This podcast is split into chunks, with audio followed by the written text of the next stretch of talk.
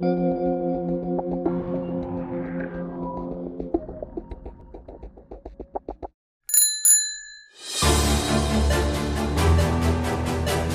a um mês das eleições desse ano. Momento de refletir sobre o que desejamos para o Brasil e para pautarmos os candidatos a presidente, governadores, senadores e deputados federais e estaduais.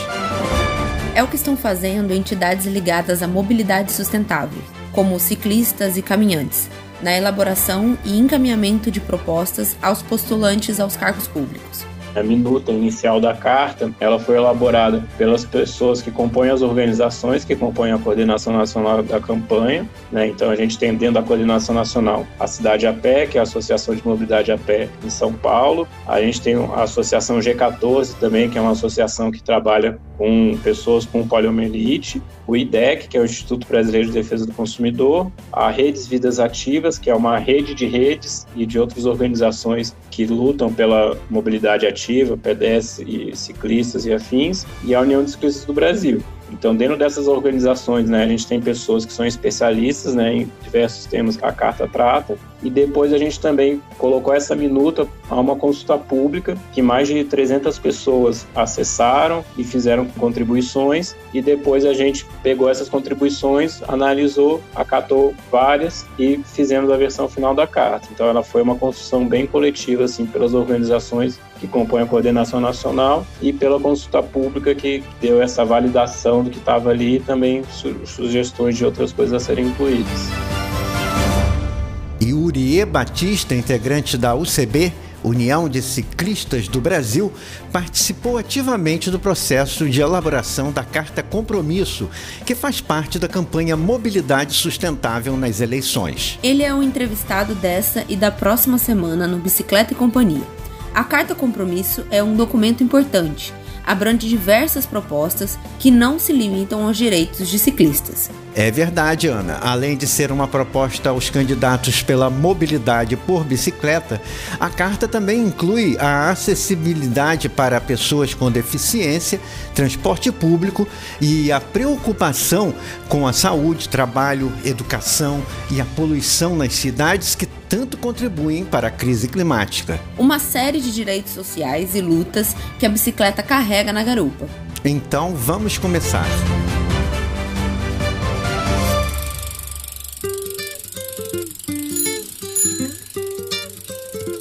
Bicicleta e Companhia.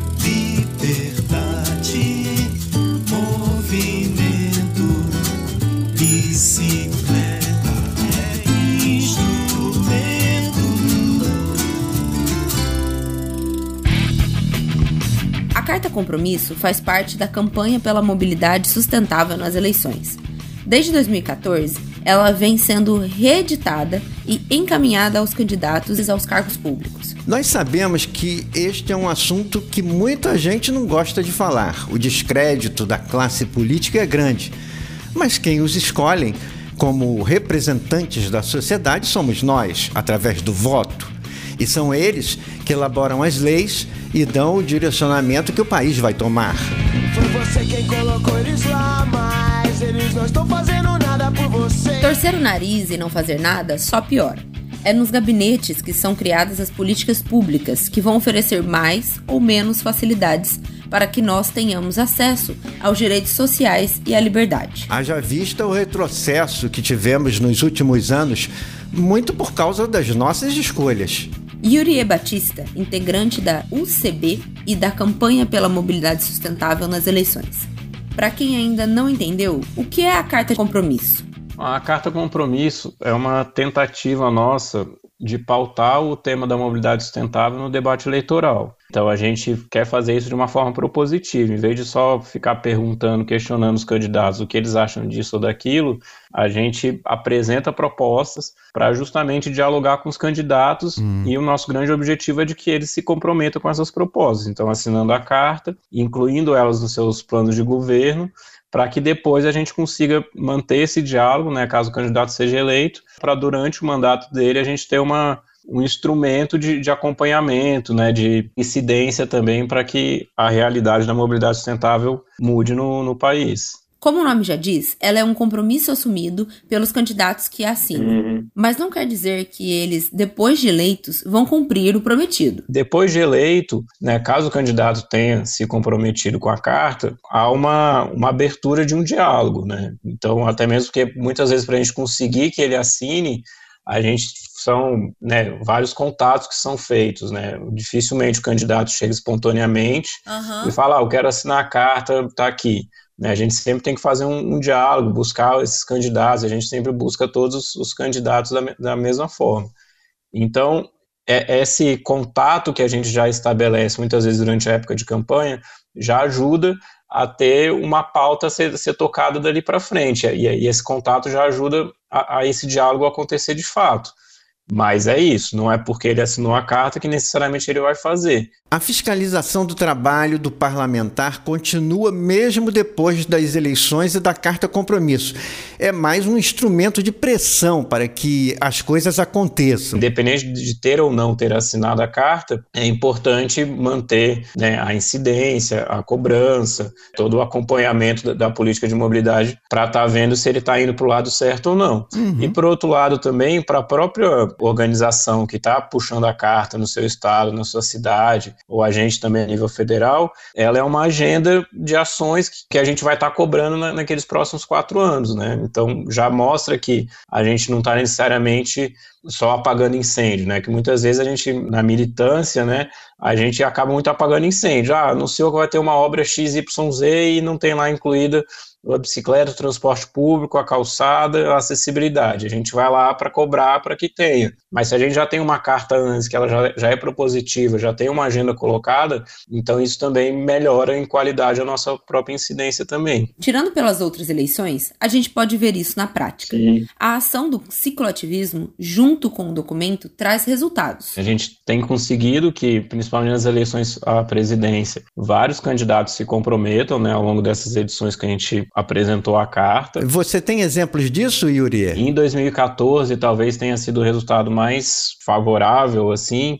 que a candidata eleita, né, a Dilma, ela não assinou a nossa carta especificamente, mas ela escreveu uma outra carta nos respondendo, onde nessa carta dela ela aproveitava 13 dos itens que a gente colocou na nossa carta. No nível estadual e municipal, os resultados também aparecem? A nível local, né, mais estadual e também quando tem as eleições mais municipais, tem sim resultados mais positivos de candidaturas à prefeitura, ao governo do estado e até ao legislativo local, que tem assinado a carta e tem avançado em algumas coisas interessantes. Isso aponta para algum perfil específico de político, ou seja, progressistas tendem a ser mais receptivos que conservadores ou isso não influi? Cara, depois, como eu falei, em relação à presidência, né, a única experiência que a gente teve foi a, a, Dilma em 2014 que apresentou uma outra carta. A nível local e estadual, aí depende muito de como que as organizações ali daquele estado, daquela cidade, conseguem incidir e dialogar. E isso varia bastante, assim, eu tenho relatos e tenho participado também de discussões com diferentes candidatos e, e, políticos de diferentes partidos, tanto a nível local, municipal, quanto no próprio Senado uhum. e Câmara Federal, no, nas incidências que a gente faz, nas discussões que a gente faz, a gente tem uma receptividade ok pelos dois lados. Sem perfil específico, é bom olhar bem para as propostas e planos de governo dos candidatos e partidos. Falar em saúde, trabalho, economia, educação e outros direitos sociais tem que incluir a mobilidade. Afinal, de que vale ter direitos se não se pode acessá-los? É, exatamente. A mobilidade urbana ela é o, o que faz com que a cidade funcione, com que as pessoas consigam acessar tudo que a cidade possui de bom e de ruim também, né? Então, é fundamental, assim, não pensar a mobilidade urbana como um tema específico de como que as pessoas vão do ponto A para o ponto B é preciso pensar nela como uma indutora do direito à cidade, democratização da cidade, do acesso às políticas públicas, aos equipamentos públicos, né, escola, hospital, a biblioteca, aos parques, né, quando a gente fala em mobilidade sustentável, a gente está falando de, uma, em meios de locomoção que emitem menos poluentes, ocupam menos espaço viário também, né, um ônibus é maior que o carro, mas o ônibus transporta ali 70 pessoas, enquanto o carro transporta uma pessoa e meia em média. A cidade não para, a cidade só o de cima sobe, o de baixo desce. A cidade não para, a cidade só o de cima sobe, o de baixo desce. Fora isso, tem também os trabalhadores de bicicleta. E hoje em dia a gente ainda tem as, as entregas feitas de bicicleta, que estão, né, ganharam uma importância bem grande né, nos últimos dois, três anos, né, com os aplicativos de, de entrega, e que ainda não tem uma regulamentação sobre essa profissão. As pessoas que fazem essas entregas ainda são pessoas que não têm outra opção, né? E aí a cidade não tem infraestrutura cicloviária, é, não tem pontos de apoio para essas pessoas, muitas vezes elas sofrem discriminação, então também é importante melhorar. Se, se você melhora a ciclabilidade da cidade, você melhora também a vida para essas pessoas, e inclusive a gente também coloca na carta a questão de regulamentar a profissão de, de entregador de bicicleta, né, para potencializar isso e também para garantir os direitos todos que, que todos merecemos. As eleições não são o fim. O voto vale muito, mas a fiscalização do trabalho dos eleitos tem que continuar. Se a mobilidade é responsabilidade da gestão municipal, o que tem a ver as eleições deste ano? Qual o papel do presidente, dos governadores, senadores e deputados federais e estaduais? É o que saberemos a seguir na continuidade da nossa conversa com Yurie Batista.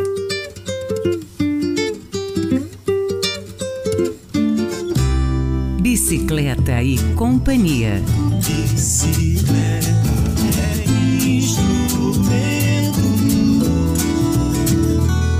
Bicicleta e Companhia, nosso projeto de produção de mídia sonora pela humanização das cidades e pela mobilidade sustentável, fala hoje sobre a Carta Compromisso da UCB. O documento foi elaborado junto com o IDEC Brasil, a ONG Cidade a Pé, a Associação G14 e a Rede Vidas Ativas. Além disso, recebeu contribuições pela internet uma iniciativa pela inclusão da mobilidade ativa no debate político das eleições 2022. A iniciativa da Carta Compromisso acontece desde 2014, como parte da campanha Mobilidade Sustentável nas Eleições contém propostas sobre a mobilidade e acessibilidade para todos na cidade. Nosso entrevistado é Yuri Batista, membro da UCB, União de Ciclistas do Brasil, que vem participando de todas as etapas da elaboração do documento que servirá de norte para as associações no Brasil inteiro cobrarem ações do poder público federal, estadual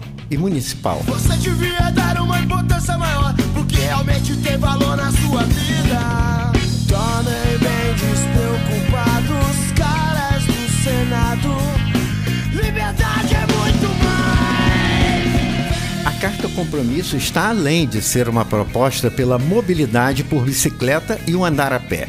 Ela inclui a preocupação com o transporte público, o trabalho, educação e a acessibilidade à cidade por pessoas com deficiência, entre outras reivindicações essa campanha, né? Ela começou muito focada na bicicleta, né? Dois anos a gente fez a campanha mais focada na bicicleta e aos poucos a gente foi, a cada edição a gente foi agregando mais elementos da mobilidade sustentável, né? Então, transporte coletivo e acessibilidade urbana. Uhum. E a acessibilidade urbana, sempre que a gente fala de, de pedestres, a gente está falando também de acessibilidade urbana e também quando a gente fala de transporte por coletivo, a gente também fala da qualidade do transporte que ele tem que ser atender a todo mundo. Em relação às pessoas com deficiência, o que vocês colocaram na carta compromisso? Especificamente na carta, a gente traz a questão da necessidade de desoneração tributária para os equipamentos assistivos para pessoas com deficiência, que é a cadeira de roda, muleta, próteses e afins, o estímulo a que as cidades tenham táxis acessíveis. Né? Então, tem algumas cidades no Brasil hoje que quem tem dificuldade de locomoção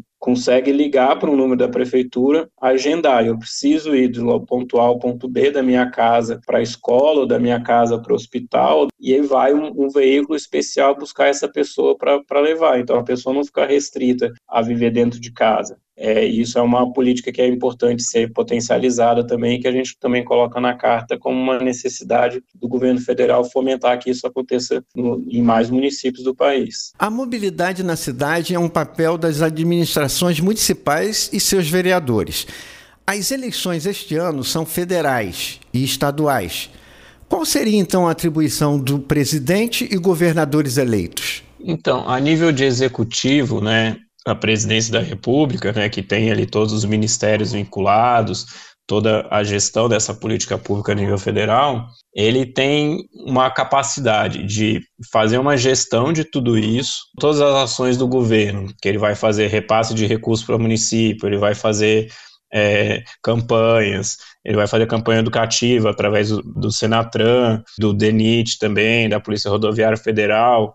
Todas as ações que ele faz, ele pode observar se ele está fazendo algo que vai de encontro ou não à mobilidade sustentável. Fora isso, tem a legislação federal, que ela é maior do que a legislação dos estados e municípios também.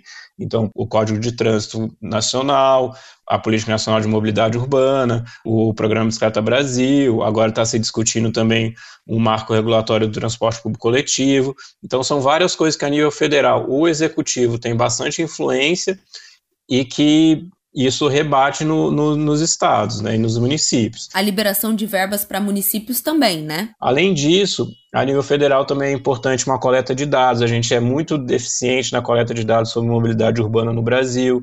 Existe já uma iniciativa que já vem de vários anos do governo federal, que a gente precisa avançar mais nisso, nessa coleta de dados. A questão das rodovias federais também, que muitas vezes elas cortam municípios e ali é uma rodovia cortando o município, então isso tem um impacto muito grande às vezes esse município não tem a gestão dessa rodovia, né, cabe ao governo federal, através do DENIS, da NTT, garantir a segurança ali de ciclistas e pedestres, tem toda uma, uma questão de capacitação também de todos os entes do governo, então desde capacitar quem está lá no, nos ministérios, a também criar programas de capacitação para os gestores de estados e municípios também, tem a questão do orçamento, né? Sem dinheiro não se faz nada. Então, o, o, executivo ele tem que elaborar um orçamento do que ele vai gastar no próximo ano. Isso o legislativo vai ter que aprovar esse orçamento. Ele pode modificar também. Então, tem que se garantir orçamento tanto para a gestão da política quanto também para investir, para fazer obra, para fazer né, coisas novas. Né? Então, é uma série de coisas aí que, a nível federal, o executivo em si ele tem que fazer. E na situação que muitas prefeituras se encontram com dívidas orçamentárias, essa verba do governo federal é muito importante. E aí ele pode criar programas que ele estimula que o município faça. Então, ele, por exemplo, ah, eu tenho aqui uma grana para repassar para o município que quer fazer é, infraestrutura cicloviária. Então, ele cria um programa lá de financiamento à infraestrutura cicloviária, os municípios vão acessar esse recurso e vão fazer. Então, o governo federal ele tem muito esse papel de induzir que as coisas mudem, que as coisas aconteçam. Um exemplo dessa influência que o Executivo Nacional pode exercer sobre os municípios foi a criação em 2012 da PNMU Política Nacional de Mobilidade Urbana, que condicionava a liberação de verbas para os municípios mediante a criação de planos de mobilidade que priorizassem a mobilidade ativa. E a fiscalização disso também era do Ministério das Cidades, criado pelo governo federal em 2003, um órgão que se diluiu de 2018 para cá. Assim como outros direitos sociais, isso é um exemplo de retrocesso que pode ser agravado se não cuidarmos do nosso voto? O Ministério das Cidades ele foi desfeito. Né? Então, por exemplo, a Secretaria Nacional de Mobilidade Urbana, ela foi inicialmente para o Ministério do Desenvolvimento Regional e depois ela foi rebaixada para um Departamento de Mobilidade Urbana. O Denatran, por exemplo, que era um departamento dentro do Ministério das Cidades, ele foi para o Ministério da Infraestrutura e hoje ele foi até subiu de categoria, ele virou um, uma Secretaria Nacional de, de Trânsito. E aí, então, você tem essas mudanças que aconteceram, e aí, com a dissolução do Ministério da Cidade, a pauta da política urbana, ela ficou distribuída dentro de outros órgãos do governo. Hum. Isso é ruim, porque isso faz com que né, não, não tenha tanto diálogo ali numa política pública que tem uma lógica né, interessante a, a, ser cumprida, né, porque está tudo dentro do mesmo ministério, o diálogo ali é mais fácil, a interlocução entre as políticas é mais fácil. Né? Então, teve sim esse retrocesso, que é uma das coisas que a gente coloca na carta, que a gente quer que volte o ministério responsável pela política urbana. Senadores, deputados federais e estaduais têm que responsabilidade em relação à mobilidade? Pelo lado do legislativo, o legislativo tem isso, ele tem que aprovar o orçamento, ele também tem que fiscalizar para onde que esse recurso está indo. Então, muitas vezes o recurso ele é repassado para uma obra X e ele vai ser gasto em outras coisas também que não necessariamente só aquela obra. Então, o próprio vereador, o deputado, ele pode também ver se a obra está cumprindo a legislação, se ela está ali garantindo a segurança de pedestres ciclistas, da acessibilidade urbana. Né? E também o legislativo pode melhorar a legislação, ele pode alterar o Código de Trânsito, ele pode alterar a Política Nacional de Mobilidade Urbana, ele pode alterar as políticas urbanas locais. Né? Então, tem toda um, uma complexidade aí que não dá para a gente dialogar só com um lado e não dialogar com o outro. A gente sempre está dialogando com o executivo e com o legislativo. E aí, a nível municipal, estadual e federal, essas responsabilidades vão se alterando, mas sempre é, existe uma interconexão aí que, que é importante estar ciente para você saber exatamente onde que é preciso fazer incidência. A